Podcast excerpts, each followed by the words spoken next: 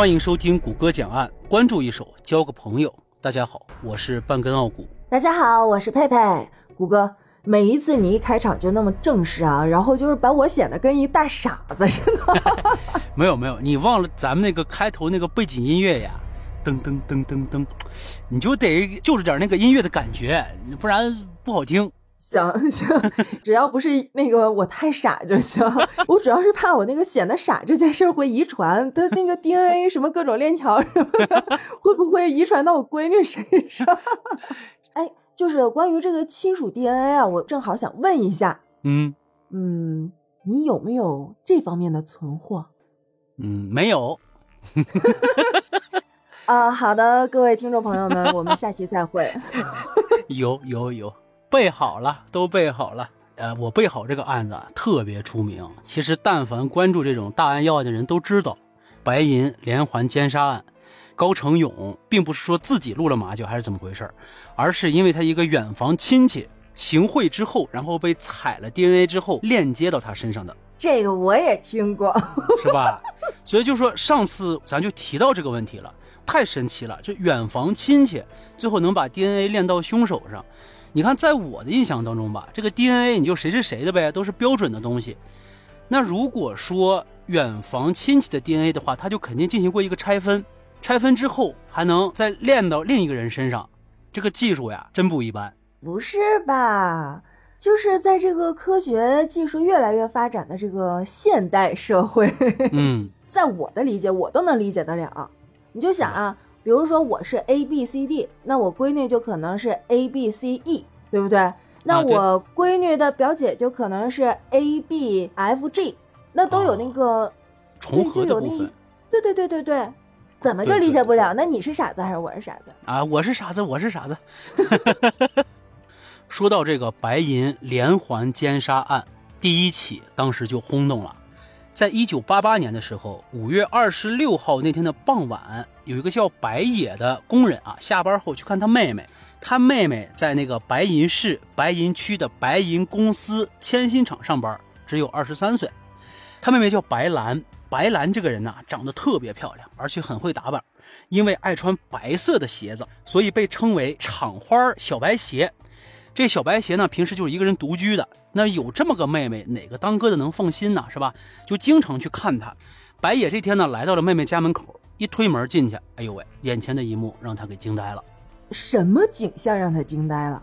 他哥呀，啪推门一进去，然后看见家里边被翻得乱七八糟，他妹妹呢已经倒在了床边，床上到处都是血呀。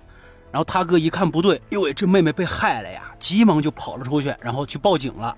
警察到了之后呢，对现场进行了勘查，对尸体进行了检查，发现呢，小白鞋的喉咙被拉了，拉的还挺大的，拉到什么程度呢？几乎就是要断开了。小白鞋的上衣被推到了胸部以上，下身是赤裸的，身上总共有刀伤二十六处，然后他的左腿内侧有一个血手印儿，门把手上有一个血手印儿，现场的足迹也特别的模糊。凶手作案之后还打扫了一次现场，显得特别的从容。我去，这是一变态吧？奸杀，也不知道是先奸还是先杀。啊，我不行，你就边讲，我这个画面就已经浮现出来了。刚才我还想打断你，我想问，为什么他哥看见之后没有先打幺二零，先出去报警去了？这是换谁一看也都没得救了。真是让吓着了，我估计。你想，他们到处都是血。然后人那个头部已经基本立了，你懂那意思吧？立了，正常人是摆不出来那个头和脖子的角度的。你想想啊，我仰望星空，哎哎哎，我是拧不过去。就我光听这个画面，我就觉得不行，就汗毛都起来了。这要是视频就好了，你给你看看一排。这个白银我听说是一个连环的一个杀人案，那这个是一个开头，对吧？对，这是发现的第一起。然后呢？然后就接着来了呗，就一串儿了。你记不记得数量？一共有多少？照着两位数的案子起，两位数。对，第一起案子结束之后呀，当地的警察压力特别大。你别看白银现在特别出名，其实那个城市并不大，它是以一个生产和采矿为主的一个小城市，所以很多年都没有这种大案。你说那个白银出名，没有这案子，我真不知道白银在哪。因为白银离我的老家不是很远，所以大概我知道那是个什么样子的。现在的城市发展规模，嗯，也不算大，只能算是个正常的城市而已。所以你想，在那个年代，一九八几年的时候，有这么大一个案子，当时就轰动了。到现场的时候，有一个刚入职的小刑警，一看这场面，当场就吐了，受不了。哎呦，就是就是新入职的法医看这个场景也得吐啊。他们有一个领队的队长，姓张，张警官作为多年的老刑警，第一眼看了背后发凉。他们白银市白银区公安分局的局长亲自上阵来勘察这个案子。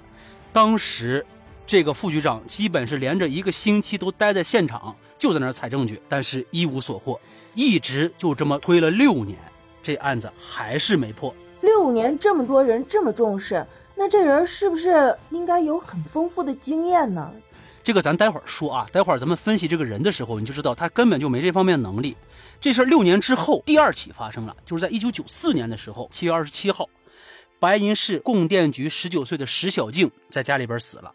他发现的时候也是躺在床上，也是颈部被拉开了，身上有四十三处刀伤，血呢呈这个喷射状喷到了对面的墙上，这很明显就是从正面刺进去的。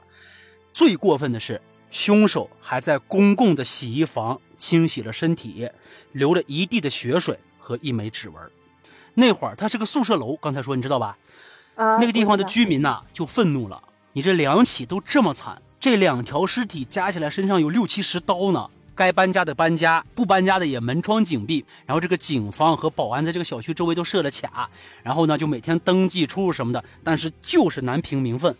他们第一起时候那个局长姓冯，在这一年含恨退休了。现现在这两起了，我就不信啊，他每一次都能把自己给弄得这么干净。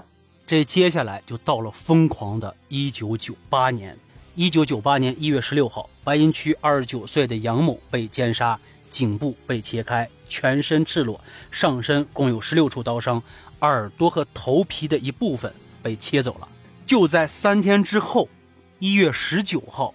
白银区二十七岁的邓某又被奸杀了。邓某也是脖子被切开，上衣被推至了胸部以上，裤子被扒到了膝盖以下，上身共有八处刀伤，左乳头和背部的部分皮肉又被割走了。这回留什么不？每到一个地方，他留痕迹，都留痕迹，指纹、脚印什么的都有，而且还有他的体液。但这是挑衅呢吧？人家就明着告诉你，你他妈抓不着我。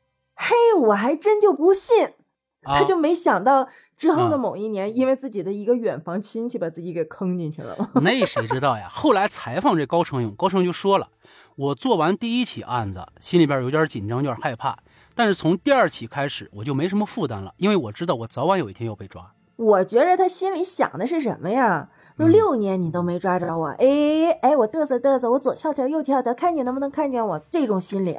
就完全就不把你放在眼里，就是在挑衅。一九九八年七月三十号，白银市供电局计量所四楼的四零一室，八岁的女孩苗苗被奸杀了。父母下班之后找不到她，后来父母是在他们家的柜子里找到孩子的尸体的。女孩没穿衣服，身上没有伤口，但是下体已经被撕裂了，脖子上还套着一根皮带。凶手杀完人之后，还自己在家沏了杯茶，喝茶的玻璃杯就放在他们家的桌子上，那个茶杯上面还留下了一枚清晰的指纹。哎呀，这茶杯也能收集到他的这个唾液，这个 DNA 了，都能。八岁呀，千万不能留孩子自己一个人在家。四个月之后的十一月三十号，白银公司的崔某在家中又被害了。也是颈部被划了开，上身共有二十二处刀伤，下身赤裸，乳房、双手、耳朵全没了。一九九八年冬至这天，于秀兰早晨上厕所的时候，有个男人跟着她进了厕所。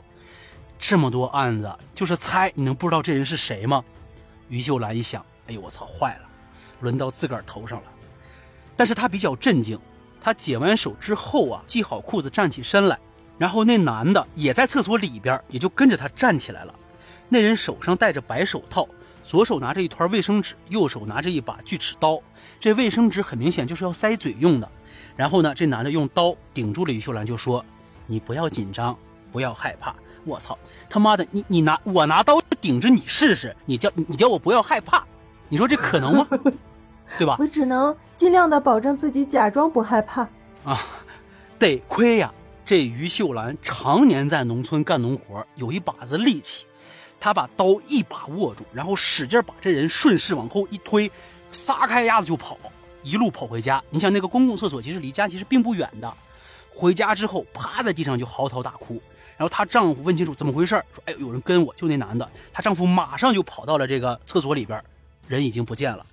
于秀兰那谁傻呀，能在那儿留着？对呀，于秀兰存活下来之后，提供了非常非常重要的线索。这人有一米七八的个头，头发是黑的，大方脸，戴着个口罩，穿着一个背后印有字母的夹克。最关键的是，本地口音。哦，哎，但是这个女的挺厉害呀，她能在这么危险、这么危急的时刻能记住这么多信息。就就我啊，平时生活当中，我我我什么都记不住，就某一个人的脸，我都得看好几次。你想嘛，他俩在厕所里边有过一个对视，你他在上厕所，这男的进来了，然后面对面，至少得有一分钟的时间，有一个互相观察的时间。他并不是在上厕所的时候，这个人过去弄他的。他上完厕所起身之后，这男的顶着他了啊！再说了，那可是要命的时候，你就是有多大把子力气，你只要说还能使上，我估计都使出来了。对，人的潜能都是被逼出来的。对，这于秀兰一看，我冬至这天别给我送走了，你这时候你要不自救的话，那真没机会了。不知道是先奸先杀，还是先杀先奸。后来反正就是他的罪名里边有一项是侮辱尸体罪啊，那就肯定有。肯定有一部分，至少有一部分是后那什么的。对，九八年之后呢，这孙子又消停了一段时间。这就到了二零零零年十一月二十号这天，白银纺织厂二十八岁的女工罗某在家中又被害了，颈部被切开，裤子被拔了至膝盖以下，双手没了。然后呢？还有吗？这又过了一年，二零零一年的春节，一个女子下班回家的时候，一个男的尾随她到了门口，就要进屋。那个时候，这事儿已经传得很厉害了。这女的也是机灵啊，她闪身进门，然后赶紧把这男的推了一把，把门又推上，把锁子给锁上了，尾随这个男人趴到了他们家的窗户上，冲着这个女的笑。哇，哎，但是有一点啊，就是真是还好是当年这个女孩他们家是一个正常的门，这要是弄什么气压门，半天推都推不上。对。这女的一看这情况，特别害怕，特别紧张，就赶紧给她丈夫打电话。她丈夫没过一会儿也就回来了。回来之后，那个男的又来到窗户跟前，冲着他们俩笑，好变态。然后她丈夫也受不了了，赶紧打电话报警。警察赶到的时候，这人已经走了。但是特别特别可惜，从这两口子口中了解到这个人的特征、衣着之类的，警察突然想起来，刚才路过的时候有这么一个人跟他们打照面过去了。哎呦我，这个心理素质可以呀！按理说啊，我印象当中就是好多做了几年这个警察呀、刑警的，就是人家那个独具慧眼，就是一眼看你过去，能看出来你身上背没背着事儿。嗯，这擦肩而过看不出来，这是隐藏的行吗？主要他作案的时候，大部分是在白天或者中午。你想路上人也多，你就是有这么一双慧眼啊。他可能也会被弱化，有道理。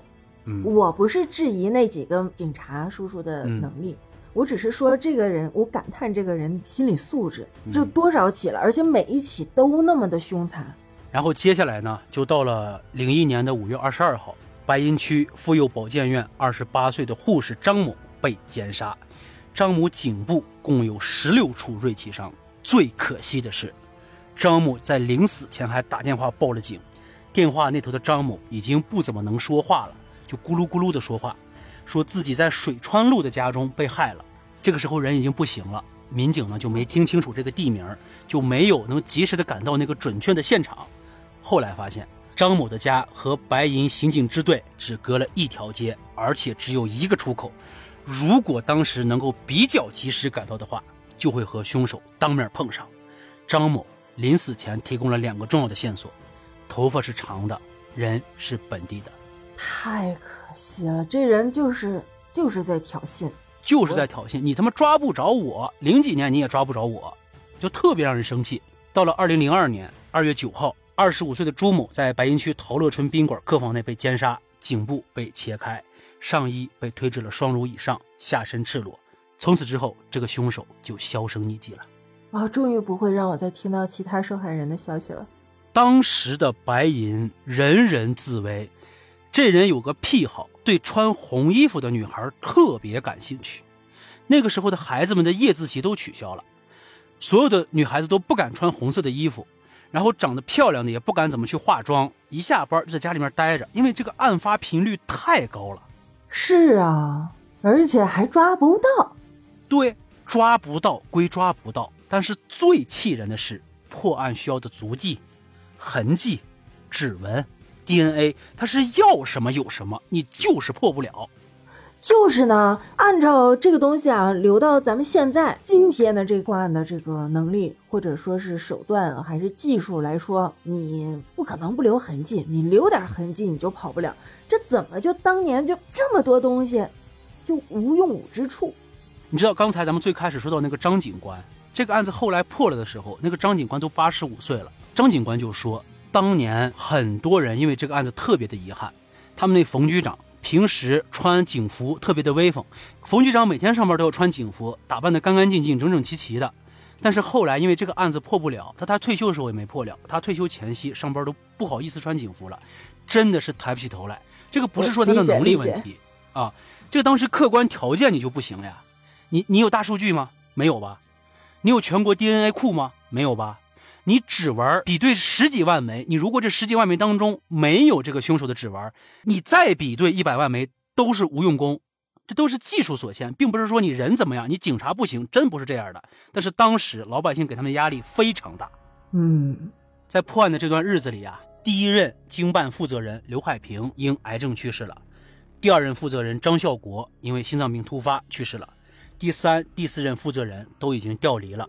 他们这些人带着刑警队奋战了多年，这个凶手前前后后总共熬走了八任局长。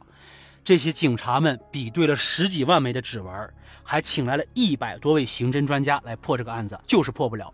这个案子在民间还号称建国以来四大悬案之首。四大悬案之首，那其他三个呢？我也比较感兴趣。南京碎尸案咱们聊过啊。啊，那算一个，那两个回头跟你聊啊。啊，想听谷歌讲案，但是虽然他熬走了这么多人啊，然后又被他害死了这么多人，对，作为我作为一个旁观者、一个观众、一个听众来说，我知道他最后的结局，但是我是比较更好奇，那么多年破不了的案，他后来到底是怎么破的？跟这个 DNA 肯定是有关系啊。嗯嗯。二零一六年的时候，也就是几年之前啊。公安部刑侦局和甘肃省公安厅突然重新启动调查了这个案子，你说这种悬案平白无故的重启调查意味着什么？意味着百姓呼声太高了。按我的想法来说，我觉得这案子肯定有新进展了。这么多年都没有进展，然后现在就咔嚓有进展。就是警方在排查这个收押人员的时候，警方发现呢，一位在押的高姓男子的 Y DNA 染色体和嫌犯类似，进一步复核查验确认，嫌犯就是和这姓高的是同一家族的男性成员。哎，那就容易了，就筛筛他哪个亲戚当年在白银出现过呗。他们这个家族还是挺大的，关键是这个 Y DNA 染色体为什么就能确定？他是这么着，就是这个 Y DNA 染色体。只在同一家族的男性成员中遗传，而且比较稳定。那就把他们家所有的男性全给拎出来，挨个查呗。容易打草惊蛇。警方是怎么办的呢？警方就先排查他们家所有男人，所有的痕迹呀，这个活动轨迹、生活情况，全查了一遍。重点怀疑了这个高成勇。高成勇还生活在白银市。警方呢，他是兵分两路。一路呢到白银工业学校高成勇家的小卖铺，先将高成勇给摁着了；另一路将他们家所有的男的按捺指纹、提取 DNA 全部收集了起来。最后警方的判断没有错，凶手就是高成勇。终于松了一口气。然后我的问题来了，嗯，如果我是记者的话，我能去采访他，对不对？对，我就特别想问问他怎么想的。他自己说不杀人心里不舒服，但是这个精神不正常。他很正常。这个人平时啊喜欢种花，哎，养草、养狗，还喜欢跟别人在那个广场上跳舞，所以他这个人给朦胧，鸟朦胧，就这种呗。啊，对，就是让人们看起来这个人很善于去释放自己，就是生活中有很多情趣。然后他的原著律师朱爱军就说了呀，他第一次和高成勇见面谈这个事情的时候，高成勇只对自己做了一个评价，就是我这事儿干得比较疯狂，但是他特别平静，没有什么过激的反应。后来还采访他的工友，名字叫吕大宝，吕大宝对高成勇的评价就是说，嗯，这人比较沉默寡言。他和高成勇呢，虽然一块儿也跳过舞啊，但是他那会儿发现，高成勇对穿红衣服的女孩子特别感兴趣，只要看见穿红衣服的女孩，他就往那儿瞟。哎呦，现在想一想，这高成勇那会儿看穿红衣服姑娘那个眼神，真他妈不正常。如果我身边这人就是显而易见的对某一种特殊的东西有一种激烈的反应的话，我我要么就远离他，要么嗯我就会特别的注意他。哎，但是我注意到一点哈，他这个嗯工友说他沉默寡言，可是之前你提到他的那些爱好，什么跳舞啊、养狗啊、养花这这那那的，是一个看起来比较阳光活泼的人，嗯，这明显就是双重性格人格分裂。啊！对对对对对，啊我还说的太文了。而且你说啊，他人格分裂到什么地步？他的妻儿在他被抓之前什么都不知道。高成勇的妻子对他的评价就是什么说啊，这人比较老实，话比较少。那会儿高成勇追她的时候呀，经常会买一些小礼物给她，而且也不怎么善于表达，经常会吃一些特别有特色的小吃。后来就是他们结婚之后，如果闹矛盾呀、冷战什么的，高成勇也是经常不说话。他妻子说，每次都是他先开口，这个高成勇才会慢慢说话。就是高成勇把自己封闭的特别严实，只有后来他那俩儿子上了大学之后，哎，才能从高成勇的脸上看到一些笑脸了。这个人平时穿衣服都不穿白的，不是黑的就是灰的，更别说什么鲜艳的颜色了，就是把自己打包的就跟个什么，跟个包子似的。但是你说啊，他媳妇儿说说他这个冷战永远是他媳妇儿先张嘴说话，这不就冷暴力吗？对呀，这是一方面，冷暴力是一方面，他可能呀，就压根儿在生气或者情绪波动的时候，就不想来展露自己的情绪，不想把自己内心的一面释放出来。就像你说的，他就是双重人格，就是精神分裂。他可能外表来看起来像一个什么什么样的人，但是他的内心有可能是魔鬼，有可能是野兽，永远不要只相信自己眼睛看到的。真的。哎呦我的天！你就想回忆一下他媳妇儿对他这个评价，就是俩孩子上大学之后才有笑容，然后他当年是中招考试的一个高材生是吧？然后应该是他，我我觉得他不是很爱他妻子，包括他的妻子应该对他的关注度也不是很高。他们两个把自己所有的梦想和对未来的那种期望全都放在了自己的儿子身上，然后这种压力是极大极大的。他为了保证自己的一个家庭的一个周全，嗯，一个完整，一个幸福，让孩子将来能够顺利的成长长大，所以他跟妻子有任何矛盾的时候，他选择隐忍，就是那种看起来冷暴力的那一种隐忍。但是实际上，人怎么可能没有情绪，对不对？对所有东西都积压在心里面了，然后但嗯是总得有一个情绪宣泄口。于是嗯那么多无辜的女性受害了。嗯，他被抓了之后嘛，那不还跟警察说嘛，说我这事儿对我儿子没影响吧？有没有影响 咱不知道啊。啊，这个反正是，他就有这么一个话，唯一关心的就是他俩孩子。哦，就嗯他儿子是孩子，他当年害的那八岁那小女孩就不是孩子吗？哎，那这个案子最后的结局我是知道了。然后你刚才提到说这个案子是属于后来被列为这个四大悬案是吧？南京碎尸啊之首，四大悬案之嗯首，第一名现在听过了，南京啊碎尸案我也嗯听过了，那另外两啊个呢？嗯，哎那我那我必须要准备了，不然你又跟大伙儿拜拜了。我这然 后我跟你说，你要是不准备了，不给我讲嗯这两个案子，哎，我就嗯又去给自己放假泡澡。哎，别别别别别别，